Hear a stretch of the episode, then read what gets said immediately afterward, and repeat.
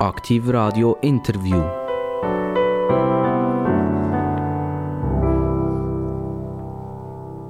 Und Bing hat es gemacht. Und Bing heisst Interviewzeit auf Aktivradio. Und Interview auf Aktivradio heisst interessante Menschen am Mikrofon dürfen zu begrüßen. Und heute haben wir wieder mal eine sogenannte ZZ-Beziehung. Das heisst, in mir in Zuchwil begrüßen jemand aus Zürich.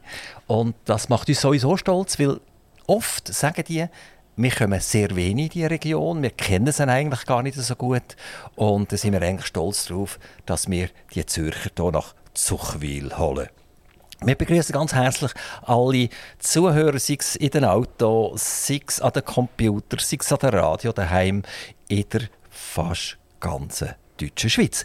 Und heute Besuch eben eine Zürcherin, Sie heißt Tiana zum Vornamen, sie heißt Angelina zum zweiten Vornamen und nachher kommt ein richtiger gutbürgerlicher Schweizer Name Moser.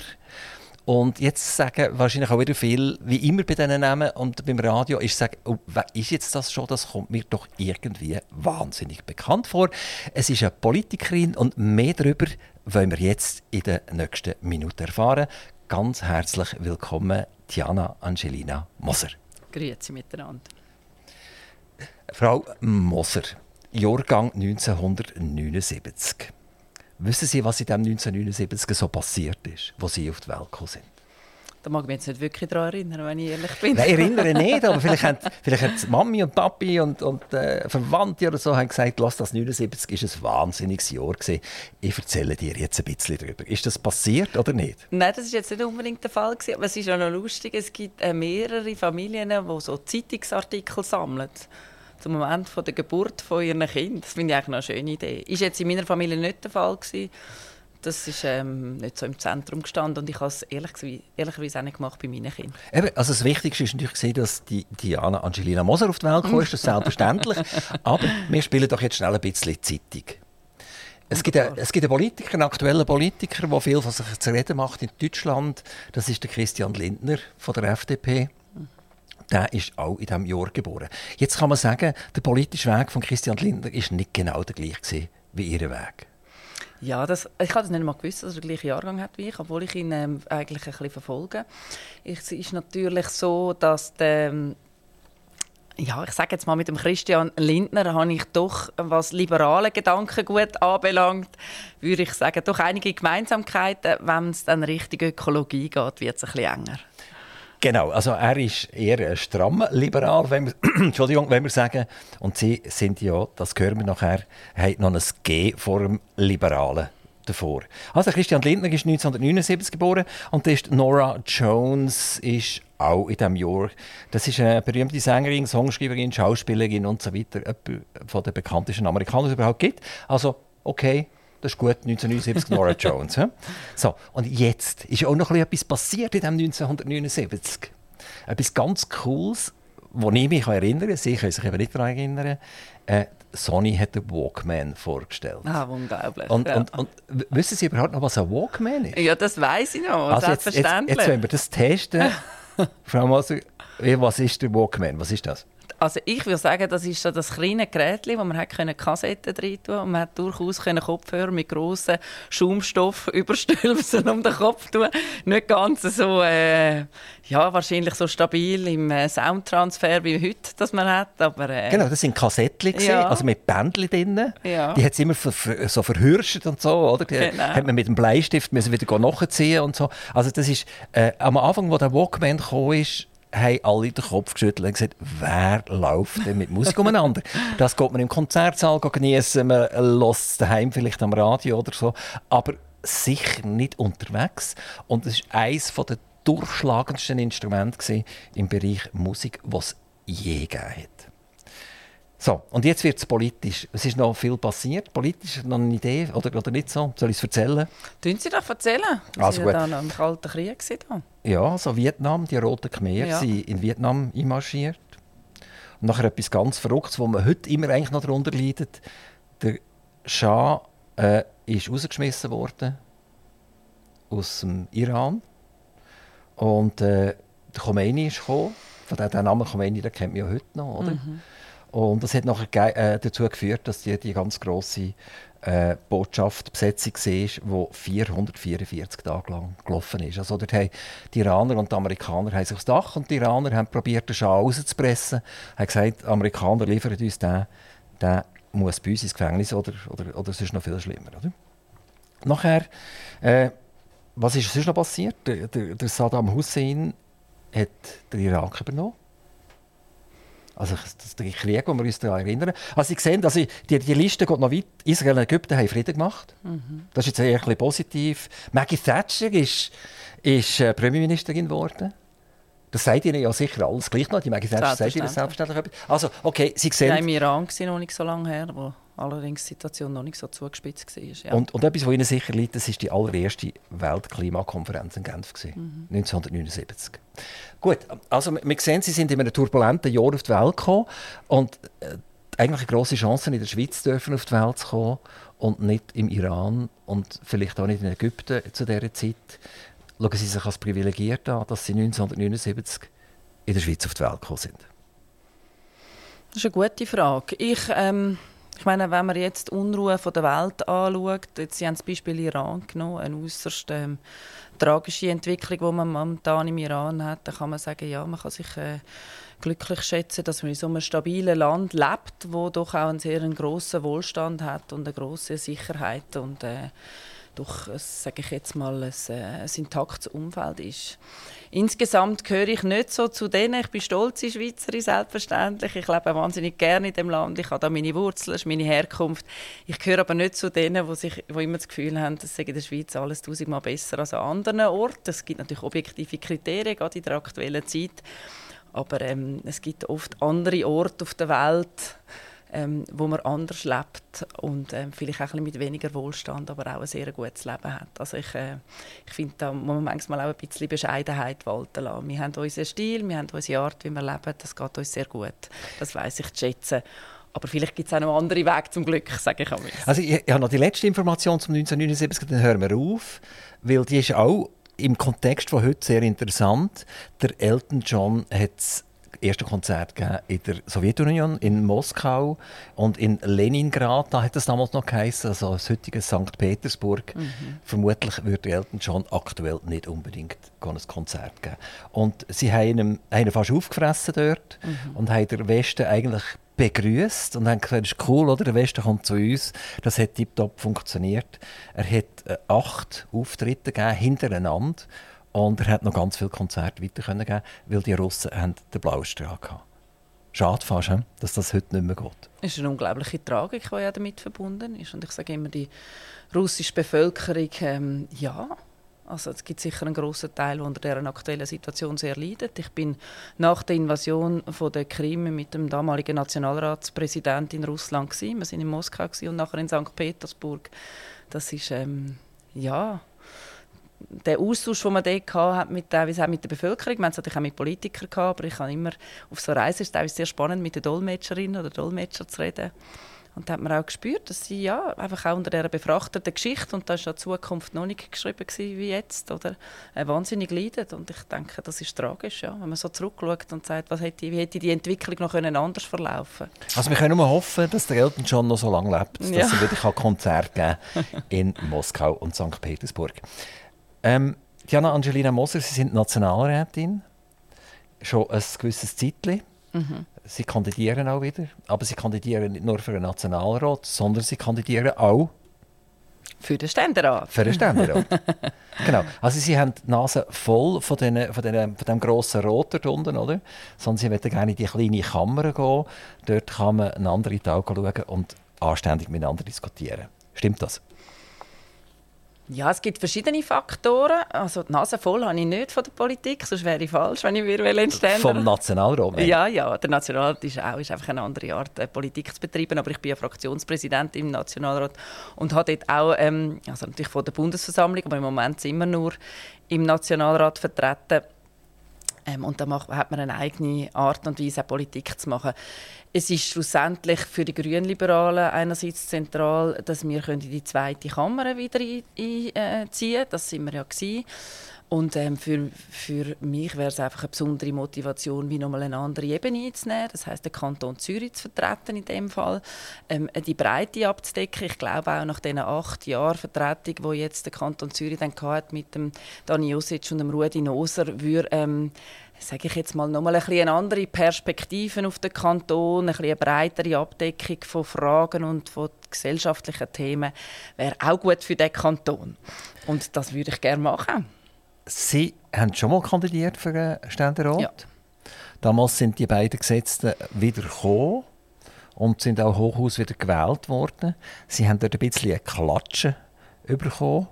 Ist das verdaut? Ja, also es ist ein bisschen die Frage, wie man das interpretiert. Man muss sehen, wir Grünliberalen haben ähm, in den ersten Wahlgängen immer ein bisschen einen Rucksack zu tragen wegen der Blockbildung. Und das heißt, ich werde auch bei diesen Wahlen im ersten Wahlgang quasi den Preis von der Blockbildung zahlen. Das heißt, äh, Blockbildung heißt, die Bürgerlichen wählen die Bürgerlichen und die Linken und Grünen wählen die Linken und Grünen in der Tendenz und das führt automatisch eigentlich zu einer hinteren Platzierung. Das ist im ersten Wahlgang, das ist fast nicht zu verhindern.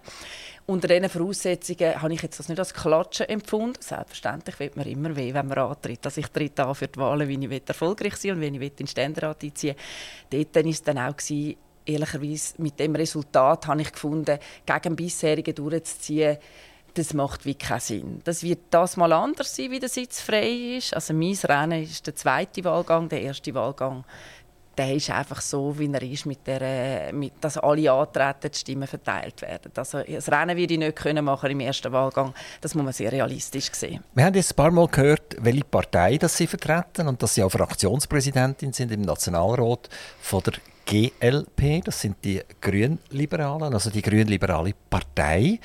Ähm, die GLP ist ja ein bisschen ein Auffangbecken. Und darum denke ich mir jetzt die Blockbildung, die sie vorher erwähnt hat, ähm, habe ich das Tränchen eigentlich nicht wirklich vergießen, was sie jetzt dort vorher gesagt hat, dass sie eigentlich so ein bisschen aufgerieben werden von der Blockbildung, sondern es passiert ja das Gegenteil. Es gibt ja konservative Kräfte, die so die die grüne Ader spüren, den grünen Frühling spüren. Und dann gibt es halt auch vielleicht äh, die eher Linken, die sagen, ja, wenn die Wirtschaft nicht mehr läuft, dann gibt es auch keine Batzel und dann gibt es keine Steuern und dann können wir uns auch nicht leisten, dann können wir uns nicht weiterentwickeln. Also, wenn die so denken, dann landen sie ja zwangsläufig bei der grün-liberalen Partei. Also eigentlich eher positiv als negativ. Also das ist so, dass wir natürlich jetzt, sagen wir jetzt, bei dem ähm, eher liberaleren, rechteren Spektrum von der Parteienlandschaft können wir definitiv Leute abholen, die ein ökologisches Sensorium haben und unzufrieden sind teilweise oder einfach finden, wir, uns ist das, sage ich jetzt, der Klimawandel, Biodiversität ist sehr wichtig, darum wählen wir jetzt grünliberal. Und das Gleiche gilt ein bisschen mit umgekehrten Vorzeichen ähm, im anderen Spektrum. Also wir haben insbesondere bei den letzten Wahlen können auch profitieren von Wählerinnen und Wählern, die zum Beispiel mit der Europapolitik von den Sozialdemokraten oder den Grünen sehr unzufrieden sind. Also das hat natürlich die Komponente. Wir haben nach wie vor einen relativ hohen Anteil an Wechselwählern, das beweist das auch. Das Ziel ist aber natürlich, unseren Anteil an Stammwählerinnen und Wählern zu erhöhen, sodass das ähm, äh, möglichst stabil, ein stabiles Wachstum gibt. Die GLP, eben, es gibt die Grünen und es gibt die Liberalen. Und, und so haben ihr ja auch die verschiedenen Leute bei euch. Es gibt solche, die ein bisschen grüner angemalt sind und sich hoffentlich auch so benehmen. Mhm. Und dann gibt es so ein bisschen die liberaleren Kräfte, die eigentlich sehr positiv auf die Wirtschaft eingestellt sind, aber wetten, dass die ein bisschen nachhaltiger ist und die landen bei den Grünliberalen. Jetzt habe ich so ein bisschen versucht, ihr Profil anzuschauen, ohne dass das berühmte Spinnennetz voraus angeschaut habe. Ich habe ein bisschen gelesen und ich habe bei ihnen eigentlich die wirtschaftlichen Themen vermisst. Ich bin suchen und suchen und habe sie einfach nicht gefunden. Mhm. Also wo, wo ich das gelesen habe und wo ich nachher zurückgelegen bin im Stuhl und das so ein bisschen verdaut habe, bin ich eigentlich eher bei den Grünen gelandet als bei den Grünliberalen. Äh, Diana Angelina Moser, sind Sie eigentlich bei der GLP nicht komplett falsch? Weil Sie sind nämlich eine Grüne. Ich bin eben keine Linke. Und darum kann ich auch nicht bei den Grünen sein. Ich war auch nie bei den Grünen. Gewesen. Ich komme, habe ein tiefes liberales Gedankengut. Ich ähm, komme aus einem bürgerlichen Haushalt in dem Sinn. Also ich habe nicht den Staatsglauben wo man hat auf linker Seite, den habe ich nicht. Aber nochmal, wenn man und, schauen auf ihrer Webseite, ihre Forderungen, oder? Dann sind das, das sind das wie die Sandkastenforderungen, wo man von vielen, wenn man sagen im linken Lager sieht, es ist alles gut und tiptop, sofern der Staat eigentlich querbeet alles durchfinanziert. Also das, ja, das ist ihre eigene Webseite. Also, sie, sie, sie, nennen sich zwar liberal, aber wenn man ihre Forderungen anschaut, oder auch wenn man nachher schaut, auf der Admin-Seite, also beim Parlament, schaut, was ihre Vorstöße sind, dann finde ich keine wirtschaftlichen Vorstöße. Ja, also wirtschaftliche Vorstöße muss man eigentlich im meisten Fall nicht machen, sondern man muss schauen, dass wenn schon nicht zu viel reguliert wird. Also das ist überhaupt nicht ähm, so. Ich glaube nicht, dass man muss, also der Gesetzgeber macht ja Gesetz, das heißt, das ist per se schon ein Staatseingriff. Nein, also das muss ich Ihnen sagen, da haben Sie vielleicht, ja, Sie haben das so wahrgenommen. Ich stehe definitiv ein für einen liberalen Wirtschaftsstandort. Ich bin zum Beispiel auch starke Verfechterin vom liberalen Arbeitsrecht. Man tut ähm, die ganze Außenwirtschaftsorientierung, also ich stehe zum, äh, ähm, habe mich immer sehr stark dafür eingesetzt für eine starke Exportorientierung von der Schweizer Wirtschaft auch. Das ist Teil von meiner Kernüberzeugungen. Schlussendlich ist ein die Frage, äh, wo man sich dann äh, politisch wie äußert. Also ich bin im Namen von der Grünen Liberalen als Fraktionspräsidentin auch zuständig und bin nicht ähm, die, die dann Vorstöße macht unter Umständen. Also das ist wie nicht Vorstöße ist ein einzelnes Instrument. Ich finde das nicht unbedingt äh, das Wichtigste zum Politik machen und das ist in dem Sinn, muss ich nicht einen Vorstoß machen, um mein wirtschaftspolitische Gedankengut abzuzeichnen. Ich bin zum Beispiel sehr stark eingestanden für die Abschaffung von der Industriezählen. Wir sind jetzt für die OECD-Steuerreform. Also das ist Teil von meiner Kernüberzeugung. Und ich, wie gesagt, ich glaube, das, was Sie was ich vorher gesagt habe mit dem Staatsglauben als solches, ich äh, glaube nicht, dass man mit sehr viel Regulierung in dem Sinn Kernproblem, wo sich unsere Generation damit konfrontiert sieht, kann lösen. Das ist in der Ökologie und darum ist Ihnen das vielleicht auch aufgefallen, ist das selbstverständlich teilweise anders, weil man natürlich ähm, muss wie Weichen wieder anders stellen, wo man mal ähm, falsch gestellt hat in dem Sinn. Also Klimapolitik zum Beispiel ist klar. Wir haben, ähm, oder bei vielen Umweltfragen haben wir die sogenannten äh, Kosten, die quasi von der Allgemeinheit getragen werden. Ähm, das sind die externen Kosten und da muss man eine Internalisierung an, anstreben, in welcher Form auch immer. Also dass man eine Kostenwahrheit hat. Und dort äh, ist es einfach sehr wichtig, ähm, dass man die Weichen anders stellt. Das geht nur mit Staatsintervention. Also das ist nicht anders möglich. Also ich sage jetzt mal, wir haben ja, ich glaube, es ist auch falsch zu meinen, wir leben nicht in einer, in einer regulierten Welt. Also die Welt ist reguliert, wenn wir das teilweise uns anders würden. Aber ich bin ähm, wo die Grünliberalen gegründet worden sind, vielleicht noch zu der Geschichte von dem, ähm, bin ich an der WSL gewesen, am Forschungsinstitut für Wald, Schnee und Landschaft, habe dort in der Abteilung Ökonomie geschafft und ähm, und dann ist die Frage am Mittagstisch, ja, wo, wann würde man sich dann politisch engagieren? Und äh, dann hat man ein diskutiert. Dann habe ich gesagt, ja, ich würde mich sehr gerne politisch engagieren, aber nur, wenn es so eine Partei würde geben wie in Schaffhausen. Dort hat es in Schaffhausen schon die Ökoliberalen gegeben. Und die hat es im Kanton Zürich eben nicht gegeben. Dann habe ich gesagt, bei den Grünen, das kommt für mich nicht in Frage, weil ich einfach äh, das Gedankengut von mir und auch der Politikstil, der teilweise damit verbunden ist, nicht, mir nicht entspricht. Und dann ist dann die Partei gegründet worden und dann bin ich eingetreten. Und habe sie mitgeprägt und mich engagiert. Und trotzdem haben Sie jetzt einen Partner, der auch Nationalrat ist, der der Sozialdemokratie angehört. Und ich wäre gerne Müsli und würde zu euch zwei am Mittagstisch kommen und zuhören, was dort so diskutiert wird. Ich meine, er ist Sozialdemokrat und ist vermutlich auch ein überzeugter Sozialdemokrat. Und Sie sind in diesem Fall eine überzeugte Liberale. Was bedeutet das am Mittagstisch? Ja, also ich meine, das Familienleben, ähm, sage ich mal, besteht nicht nur aus Politik. Es wäre aber selbstverständlich äh, nicht ehrlich, wenn nicht Politik in unserem Fall eine große Rolle spielen. Selbstverständlich, wir sind beides äh, Politiker mit oder ich Politikerin, er Politiker mit Herzblut in dem Sinn. Also das ist ähm, sehr viel äh, Engagement damit verbunden. Und da gibt es natürlich Themen, sage ich jetzt mal, wo wir uns äh, durchaus können finden. Sage jetzt bei Vereinbarkeitsfragen zum Beispiel. Äh, es gibt auch zum Beispiel Verkehrsfragen, würde ich jetzt auch sagen, können wir uns auch finden. Ähm, es gibt aber auch Themen, wo wir äh, Differenzen haben. Es hat jetzt gerade zwei aktuelle Beispiele gegeben. Zum Beispiel bei der CS-Krise bin ich dezidiert der Meinung gewesen, dass man jetzt äh, den äh, Vorlagen muss zustimmen in der Sondersession. Er hat sie abgelehnt. Oder man hat den Grimsel, die Grimsel-Vorlage gehabt, die war auch in den Medien. Gewesen. Das ist, äh, es ist darum gegangen, ob man ähm, ja, den Tunnel noch soll verkehrstechnisch nutzen da bin ich der Meinung, das ist ein überrissenes Projekt und da hat er jetzt aus Berner Perspektive das ein bisschen anders gesehen. Ist denn, wenn, wenn so die politischen Diskussionen vielleicht hochgehen und das ist oben am 10 Uhr, haben Sie dann noch ein trennendes Schlafzimmer irgendwie, dass ich sagen also, also heute Nacht kannst du das vergessen, oder? nein, nein, also schlussendlich äh, wissen wir beide, wenn auch wieder, was Politik Politik ist und äh, wenn man auch muss aufhören muss. Das finde ich ist auch noch wichtig. Es gibt ja wie Themen, wo man auch man muss sagen, ich habe das vorher ein gesagt mit dem, mit dem Nationalstolz, wo man vielleicht hat. Es ist auch, man kann auch Sachen, und ich glaube, das ist ganz wichtig, wenn man Nationalpolitik macht, insbesondere, man kann auch Sachen anders sehen und trotzdem muss man respektieren, dass es vielleicht gleichwertig ist. Und das ist in der Beziehung, wenn man in aus unterschiedlichen Parteien kommt, natürlich auch so.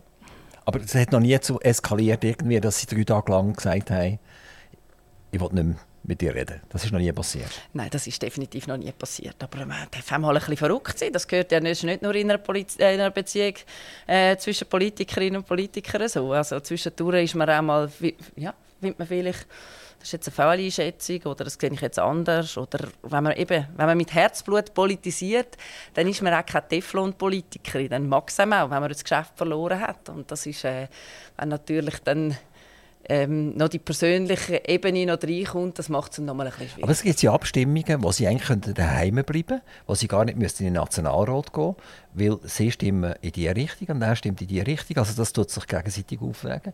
Also könnten Sie eigentlich sagen, wir machen eine Homeoffice-Abstimmung oder so?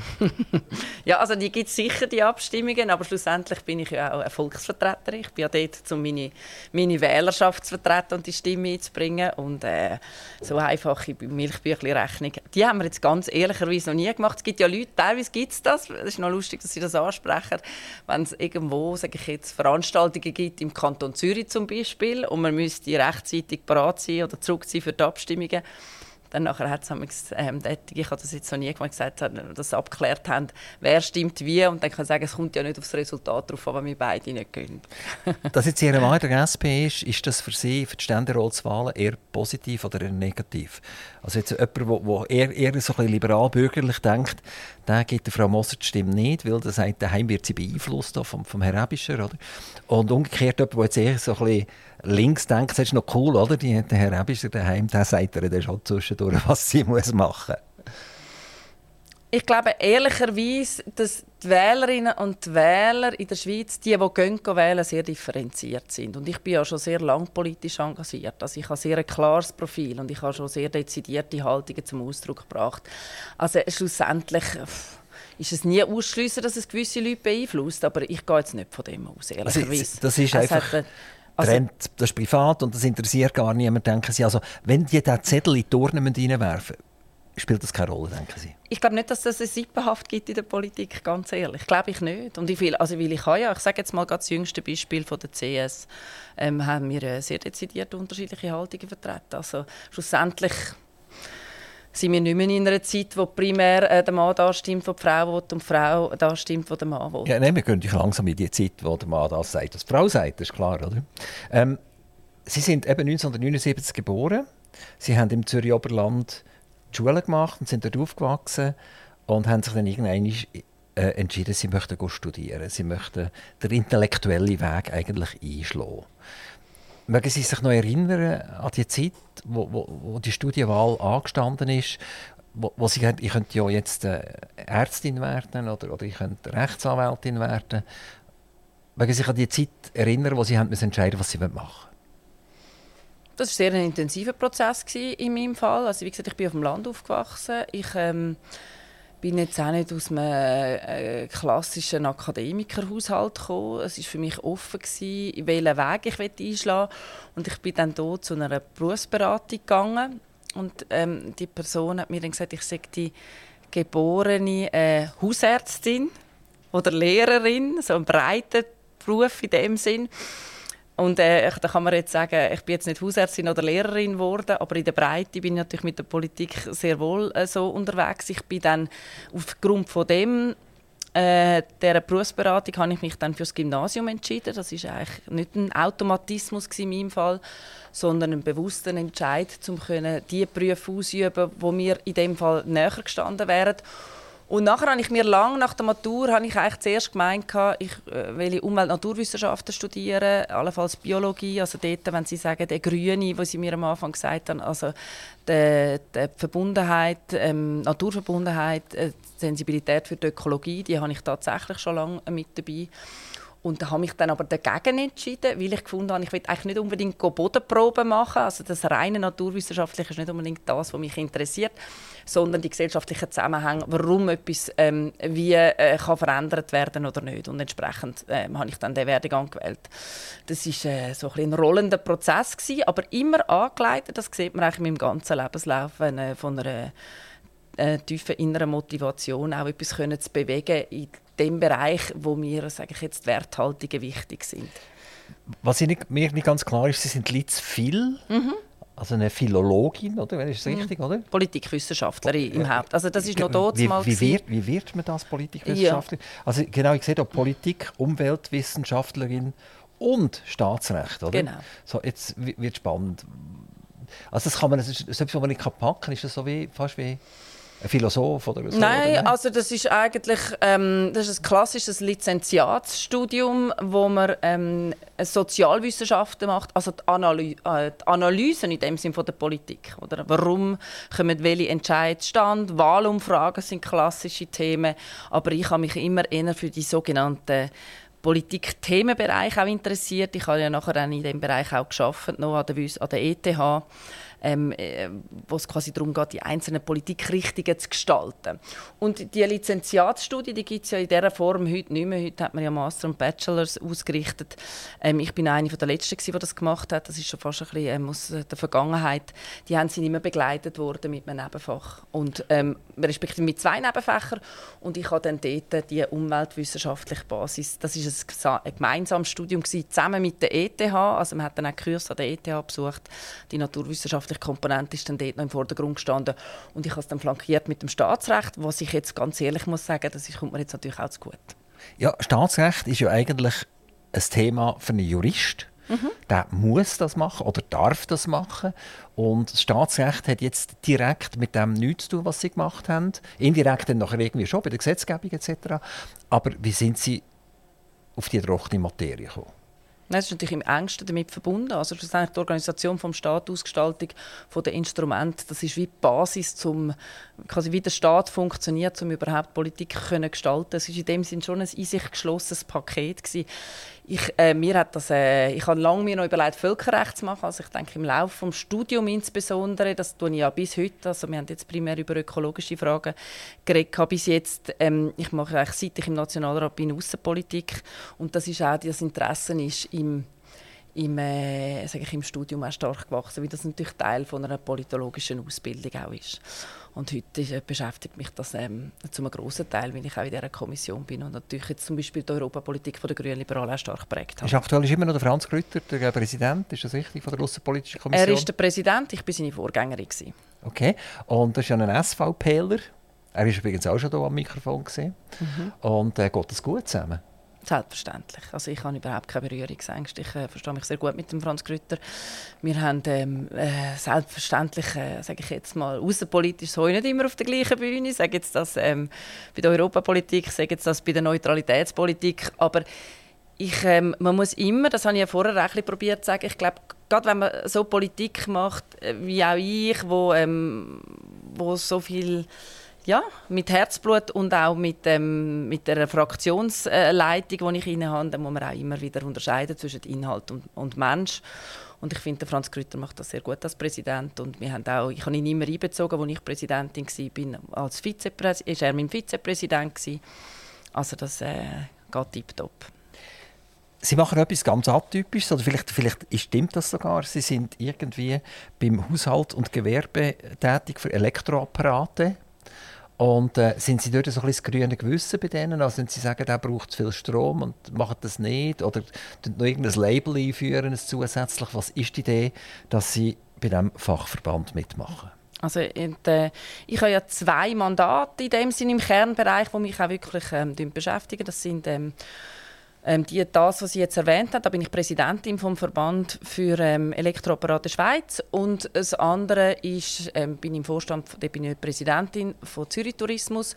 Und das ist gerade jetzt, wenn wir vorher über wirtschaftspolitische Fragen geredet haben, sind das zwei sehr wichtige Mandate für mich, weil das sind all die Firmen drin vertreten, V-Zug, ähm, Electrolux, Schultes, also teilweise sind das ähm, das sind Herstellerfirmen, die haben teilweise auch noch Produktion in der Schweiz, Schultes und V-Zug.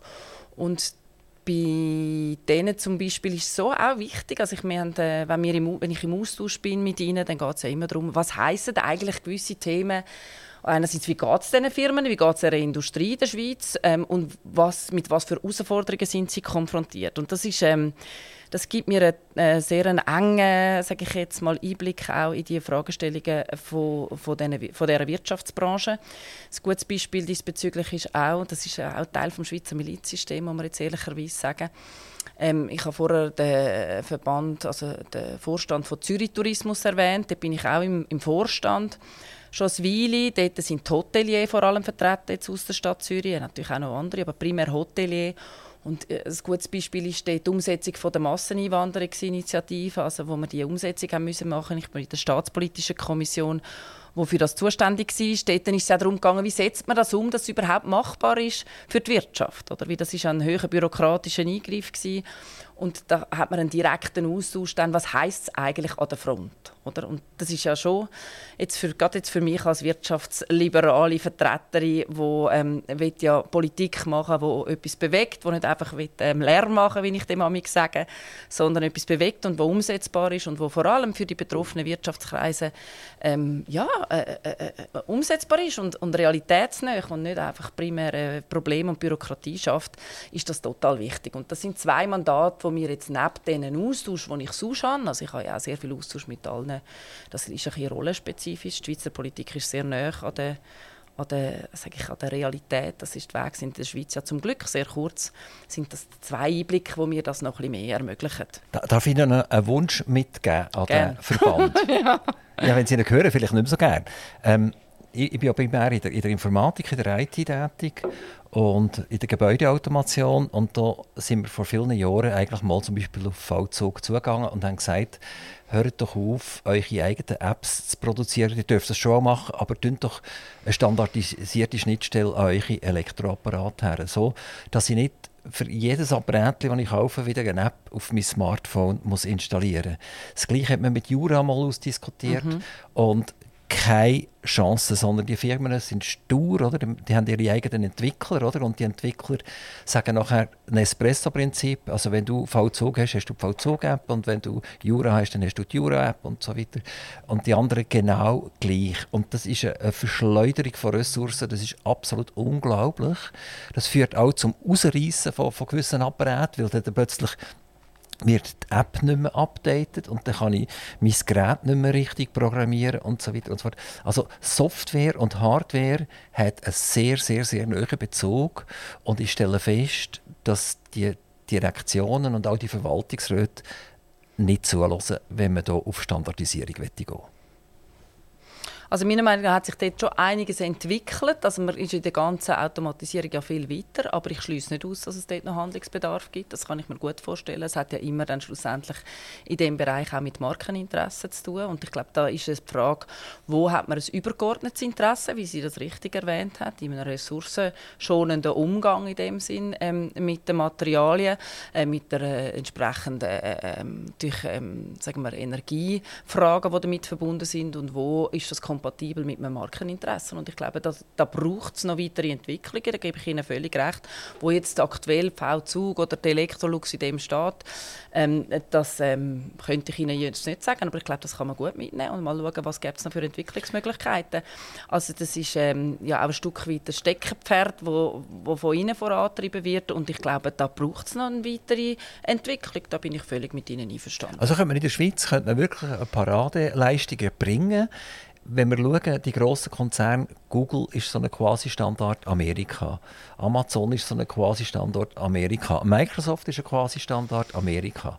Und, und die Schweiz schaut zu, hat sehr intelligente Forscher, in der Robotik ist man sehr weit, aber wenn es jetzt letzt geht, im Prinzip äh, einen Konzern aufzubauen etc., dann ist halt gleich meistens nachher Amerika. Und der Bereich von dieser Standardisierung von, von der Elektrogeschichte oder Elektromarkt, oder, das wäre wirklich etwas, wo man sagt, du musst nicht, du darfst deine eigene App weiter brauchen, aber wir schlagen dir vor, dass du noch standardisierte Interfaces hast, dass man mit einer Oberfläche kann und dass wenn mein, mein Handy, mein Smartphone drei Jahre alt ist, dass ich nicht das Smartphone wegschmeißen weil die App nicht mehr kompatibel ist oder vom Betriebssystem her nicht mehr funktioniert. Also wir, wir leben hier in einer riesengroßen Verschleißwirtschaft, wo ich der Meinung bin, das muss hören. Mhm. Also ich muss ganz ehrlich sagen, ich finde jetzt, dass was die Ökologie im Grundsatz und die Reparier Reparierfähigkeit jetzt, äh, von dieser Branche anbelangt, da ist man relativ weit vorgeschritten. Aber wie gesagt, also dass, ähm, dass es weitere Entwicklungsschritte braucht und möglich wären und das äh, schließe ich überhaupt nicht aus. Also wo die Diskussionen stehen im Moment, nehme ich das nehme ich gerne mit. Ich gehe dem gerne mal nach und schaue mal, was könnte man dann von der Branche noch für einen weiteren Beitrag leisten. Das ist durchaus eine äh, Diskussion, die man kann führen kann. Spannend, wir verfolgen das. Gerne. Ich würde gerne überkommen in ein komplett anderes Thema. Das ist äh, CO2. Und CO2 ist ja etwas, was wir von morgen früh bis zum Abend spät hören. Radio, Fernsehen, Zeitungen lesen. Ähm, also es beschäftigt alle. Und letztendlich möchten wir gerne Zahlen haben. Und jetzt komme ich mit Zahlen. Man hat 1990 hat man definiert, dass man etwa in 40, 50 Jahren neutral sein und wenn wir jetzt im 2020 oder 2023 schauen, haben wir seit 1990 rund etwa 38 Prozent CO2 vermindert. Total. Jetzt tun sie natürlich äh, die Stirn runzeln und sagen, wie kommt er auf 38 Prozent? Äh, bekannt gegeben wird 19 Prozent, aber wir haben ja seither eine Zuwanderung oder eine Vergrößerung der Bevölkerung um ca. 2 Millionen. Was ist meine Frage dazu? Ich finde es unschön, dass wir die Schweizer Bevölkerung immer geißeln, die haben nicht erreicht, die haben nicht erreicht, die müssen noch mehr und noch mehr und noch mehr. Das ist für mich so, wie wenn man einem Kind würde eine Aufgabe geben und dann kommt es zurück, hat die Aufgabe mit Bravour gelöst und dann tut man es noch zusammenschimpfen. Also im Prinzip das Bundesamt für Umwelt kommt und sagt, ihr habt nur 19% eingespart und nicht mehr. Und das stimmt einfach nicht. Wir sind einfach viel, viel grösser geworden. Die Zuwanderung wird weitergehen. Das heißt, wir werden eigentlich unsere Ziele gar nicht erreichen. Ist das nicht mega unfair von der Politik an uns Bürger? Ja, das sind jetzt Gedankengänge, die für mich nicht ganz einfach nachzuvollziehen sind. Also schlussendlich haben wir ein Klimaproblem. Und die Schweiz hat das Ziel, und ich hoffe, dass wir jetzt erfolgreich, erfolgreich über das dann können abstimmen können, dass wir, ähm, wir haben ja auch zu der Pariser Klimakonvention zugesagt als Schweiz, dass wir ähm, können klimaneutral sein bis 2050.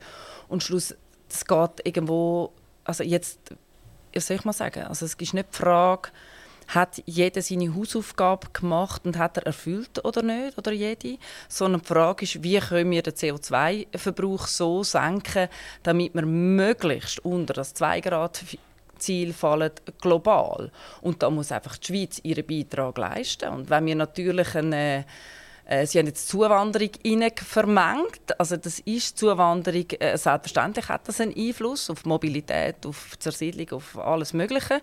Aber schlussendlich hat es auch einen Einfluss auf unseren Wohlstand und unsere Möglichkeiten, entsprechend dann äh, CO2 ähm, voranzutreiben. Also das ist nicht eine Argumentationslinie, die meiner Meinung nach, wenn wir das Ziel erreichen wollen, dass wir als äh, Schweiz unseren Beitrag zur Re Reduktion von CO2 leisten und Klimaneutralität erreichen, ähm, sollte weiterverfolgen. Weil es geht nicht darum, wer hat ähm, individuell erfolgt oder wer er, äh, Erfolg erfüllt und wer nicht, sondern wie kommen wir zu dieser wir Reduktion? Wir haben in den 90er Jahren die Bevölkerung aufgerufen, wir haben die Industrie aufgerufen, probieren, weniger CO2 zu produzieren, weil man davon ausgeht, dass CO2 schädlich ist.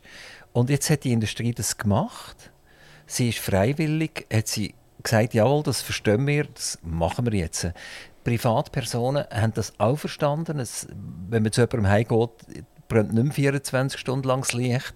Man hat vielleicht sogar versucht, wirklich die Temperatur ein bisschen abzusenken und nicht nur wegen der Kosten, sondern effektiv, weil man einfach heute ein vertieftes Umweltverständnis hat. Und jetzt gehe ich zu diesen Leuten und sage denen, du hast nicht erfüllt. Punkt. Oder? Es tut mir leid, ich verstehe, ich verstehe die Gedanken gar nicht. Das ist das Gleiche, wenn Sie... Ähm, also die Frage ist ja das Resultat. Also wenn Sie einen gesunden Planet wollen oder einen gesunden Mensch, dann können Sie sagen, jetzt, es hat jemand einen... Äh, ein, äh, ein Alkoholproblem, sage ich jetzt mal. Da können Sie ja nicht sagen, ja, nur wie du jetzt ein bisschen weniger konsumierst, bist du jetzt gesund, oder? Und schlussendlich müssen wir schauen, dass der Planet gesund wird. Dass wir können ein, wir wollen ja möglichst ähm, disruptive Veränderungen, das heißt so starke Veränderungen, die nicht mehr umkehrbar sind, die zu diesen massiven ähm, Wetterereignissen führen, wo, wo man hätte, die teilweise heute schon haben, aber wenn man natürlich ein, ein Temperaturreduktionsziel nicht erreichen, dann werden wir es noch mehr haben, dass wir das abwenden können. Und das, muss, das ist nicht also das ist wie nicht die Frage, ob man, ähm, ob man genug gemacht, wer schon etwas gemacht hat oder nicht. Ich schätze alle Bemühungen sehr. Ich bin auch mit Ihnen einverstanden, dass man schon viel erreicht hat. Also jetzt gerade aktuell gibt es wieder einen Schub, nicht unbedingt nur wegen, Klima, wegen dem Klimabewusstsein, sondern auch wegen der Stromversorgungsfrage. Also wegen, ähm, quasi wegen dem Ausbruch des Ukraine-Krieg unter anderem schaffen wir es ja jetzt, die Energieeffizienzmaßnahmen, die erneuerbare Energie etc. auszubauen. Also das, was wir jetzt darüber abstimmen, das hat auch mit dem zu tun schlussendlich. Also da kommen wir ja weiter, da bin ich völlig mit Ihnen einverstanden, das ist super. Aber schlussendlich ist Politik dafür zuständig, dass man kann äh, gouverner c'est prévoir, also man muss vorausschauen, man muss Verantwortung übernehmen und da kann man nicht einfach sagen, jetzt haben wir ja etwas gemacht, aber wenn wir das Ziel nicht erreicht haben, machen wir nicht mehr weiter. Das ist eine Logik, die mir nicht zugänglich ist. Aber wir haben ja gewisse Ziele erreicht. Also 1990 hat man eine Definition mal gemacht, was man eigentlich bis wann erreichen. Und jetzt sollte man doch eigentlich mal rausgehen und sagen, jawohl, ihr habt erreicht, wir haben weitere Ziele, wir wollen weiter das ausbauen, helfen uns, bleiben dran.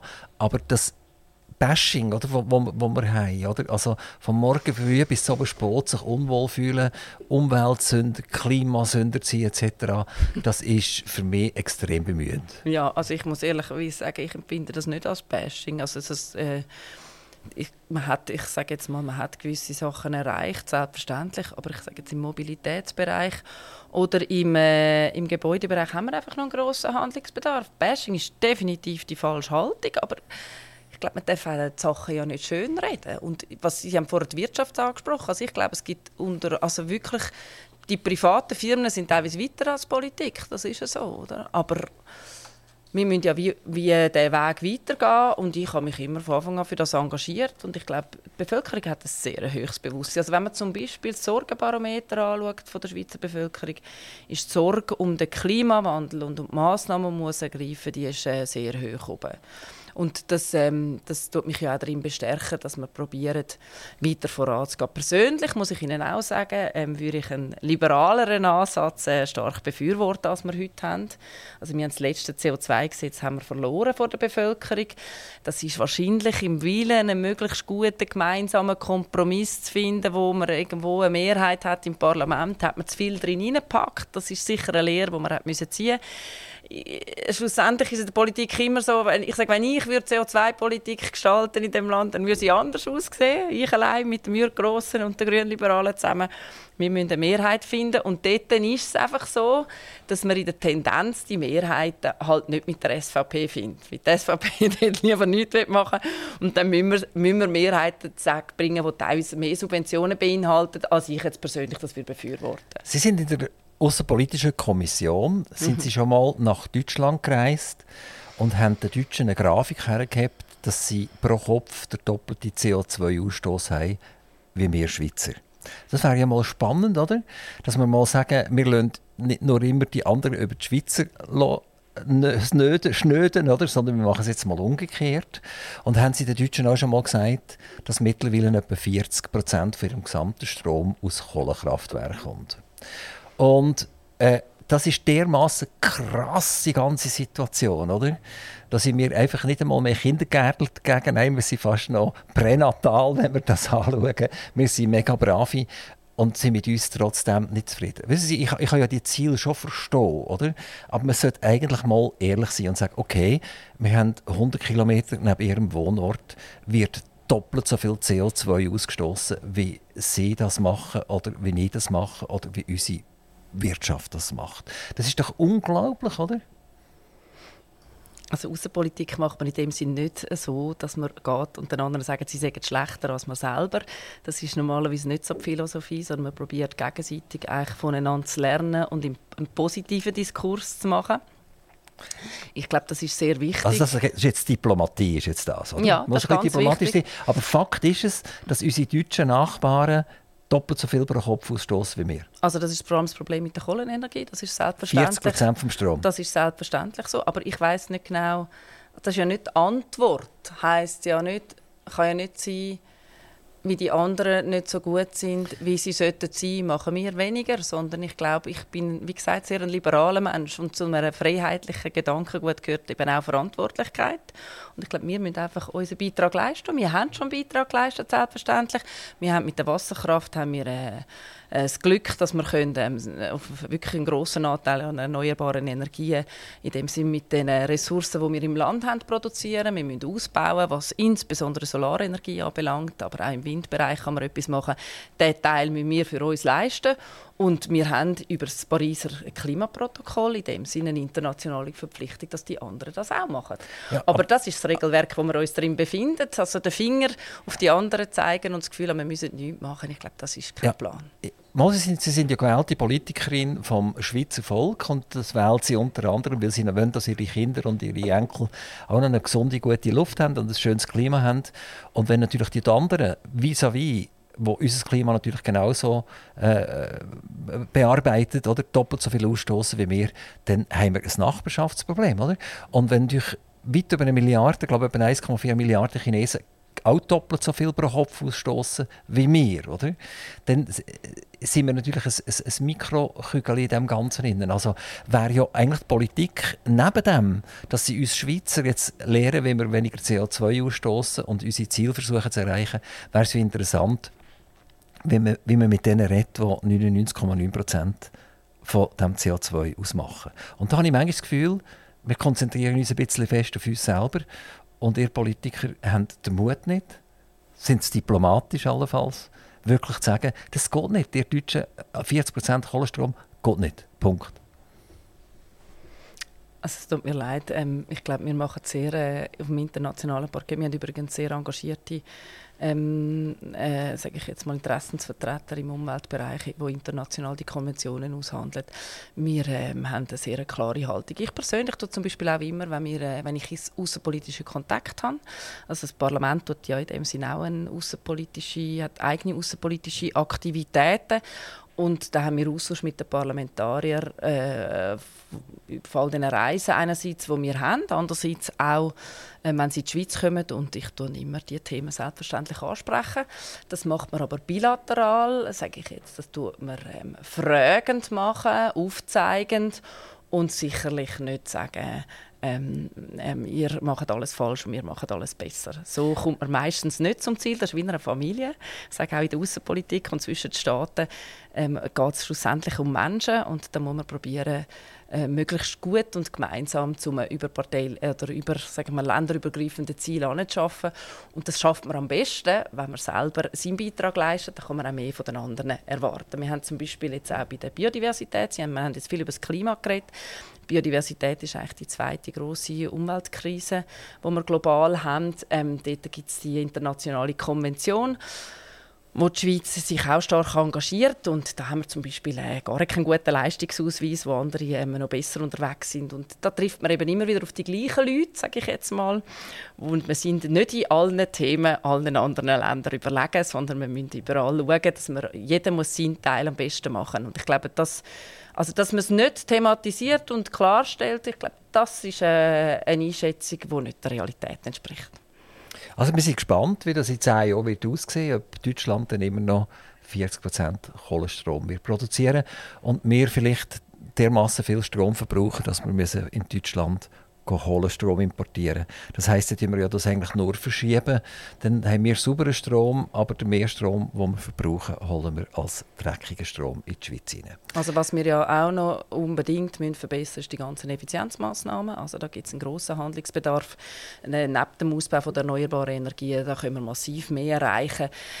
Äh, ja, wir sind, äh, sage ich jetzt mal, man hat jetzt ein bisschen beschleunigt mit den Massnahmen. Einerseits mit den Massnahmen, die wir im Parlament haben, das, was jetzt dann kommt, der sogenannte Mantelerlass. Aber es braucht alles Anpassungsleistungen, wo halt auch, das kennt jede und jede von sich selber, von heute auf morgen das alles umzustellen, ist halt auch nicht ähm, kein Spaziergang, sagen wir es so. Glauben Sie, an auch an einen liberalen Mensch. Also im Sinn, der hat es jetzt gecheckt, die Firma haben es auch gecheckt, also man will eigentlich umweltbewusst sein. Also man hat das Gefühl, was ich jetzt hier mache, ist nicht so gut.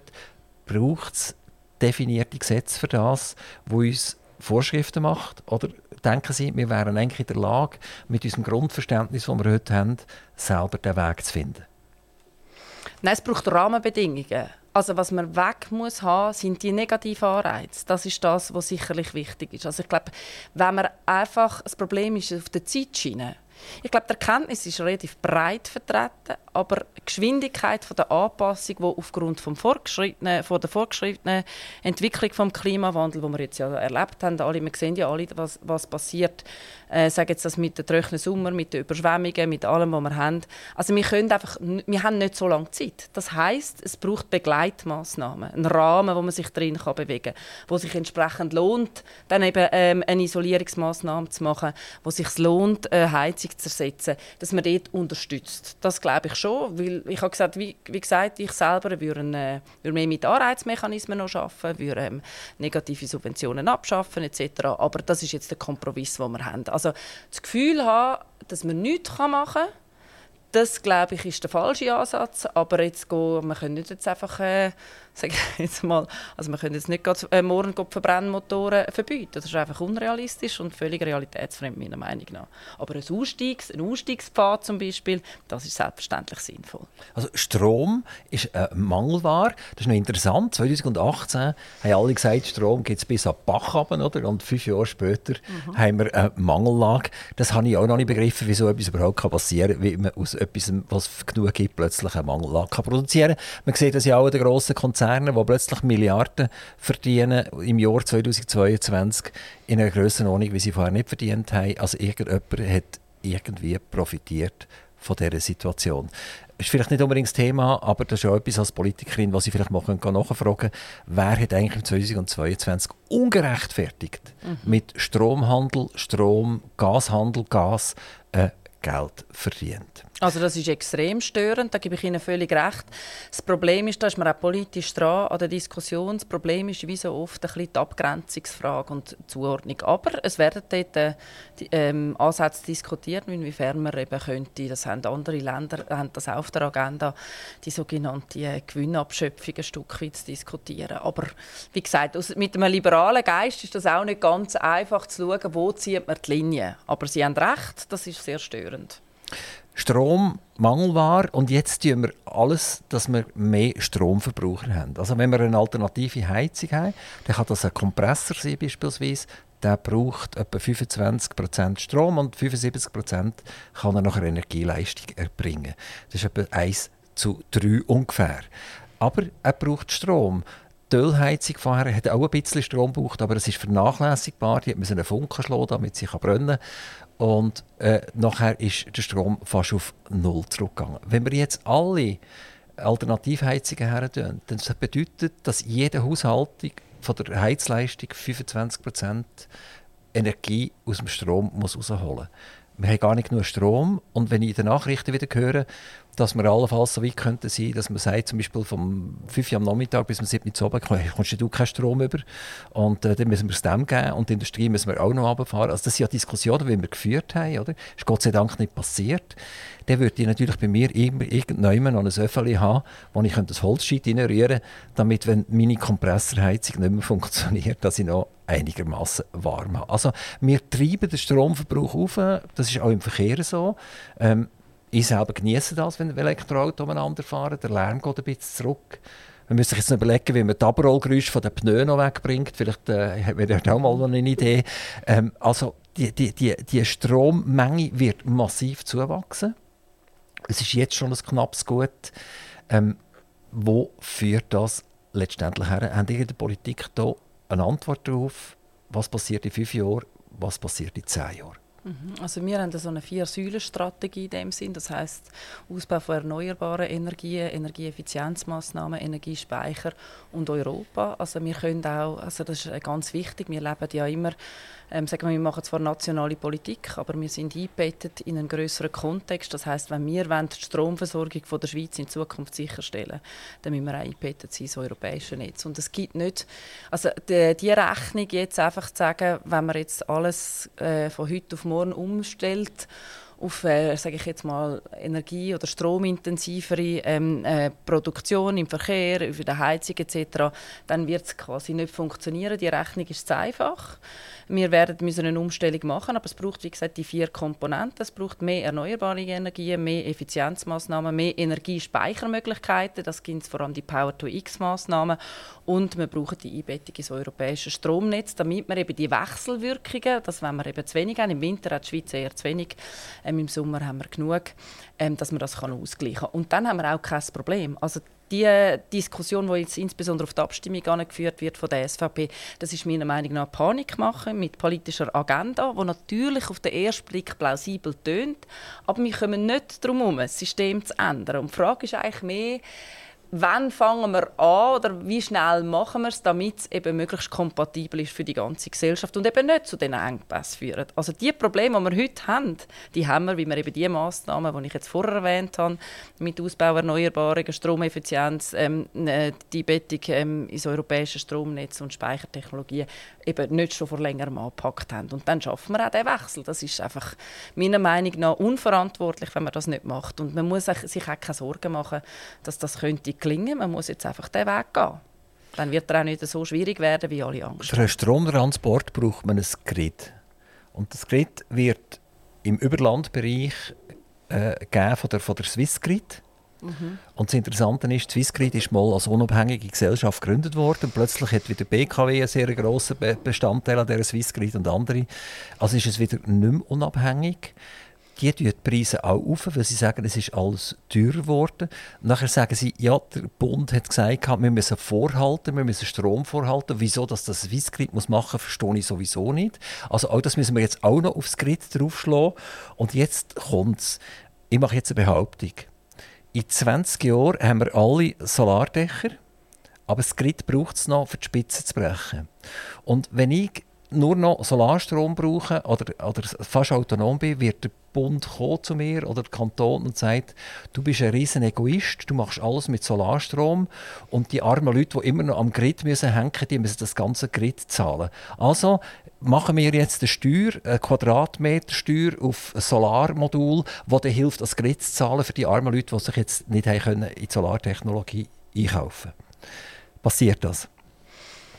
Ja, das sind ein Veränderungsprozess, was ich anspreche. Ich war gerade letztens in Glappfelden. Das ist ein kleines Dorf in äh, Zürich-Unterland, wo genau die Diskussion vom lokalen Energieversorger gebracht worden ist. Dass es einfach ähm, ähm, in der Tendenz dann für die Einzelnen immer teurer wird werden. Da wird es wahrscheinlich Anpassungen brauchen, damit es eine möglichst gerechte Verteilung gibt. Das ist, ähm, sage ich mal so, das ist wie am, das sind jetzt die Umstellungen, die jetzt anlaufen, die am Schluss wahrscheinlich Justierungen brauchen, das für die Allgemeinheit und auch für gewisse Leute, die sich das nicht leisten können, so ein, äh, sage ich jetzt, ein, kleine, ein kleines Kraftwerk ist ja dann das, wenn man Solar auf dem Dach hat und das Auto geht kann anstecken etc., dass man das kann kompensieren kann. Dort sind wir aber heute nicht. Also das wäre in dem Sinn etwas vorausgesagt, wo, wo könnte eintreffen, wo man dann muss lösen, wenn man davor steht. Aber die Sorge ist da. Also das ist genau in dem, im Zürich Unterland hat das der, der lokale Vertreter genau zur Diskussion gebracht und hat gesagt, das sei quasi ungerecht von denen, die dann das äh, ihr lokales Kraftwerk vorantreiben. Aber das muss, das muss man definitiv, da haben Sie recht, das muss man auf die Agenda nehmen. Das habe ich auch schon mit äh, unseren Energieexperten in der Partei diskutiert. Die Lösung haben wir jetzt da heute noch. Also ich würde als wenn ich ein grosser Solarbetreiber wäre, würde ich das jetzt äh, in eine Abstimmung bringen, würde eine Initiative lancieren. Solarenergie darf nie besteuert werden, oder? Mhm. Und äh, weil ich habe wirklich Angst, dass in 20 Jahren wir riesengroße Steuern werden zahlen auf der Solarenergie. Diana Angelina Moser, herzlichen Dank, dass Sie zu uns von Z nach Z sind gekommen, nach Zuchwil gekommen sind. Ich hoffe, wir haben viele Leute gehabt, die ihr, Argument haben können folgen. Es war spannend gewesen. und äh, ich wünsche Ihnen ganz, ganz viel Glück für den Wahlkampf. Wir werden Sie entweder als Nationalrätin oder als Ständerätin wieder dürfen begrüßen. Ich hoffe, Sie kommen wieder zu uns ans Mikrofon. Vielen, vielen herzlichen Dank und toi, toi, toi. Herzlichen Dank Ihnen. Aktiv Radio Interview.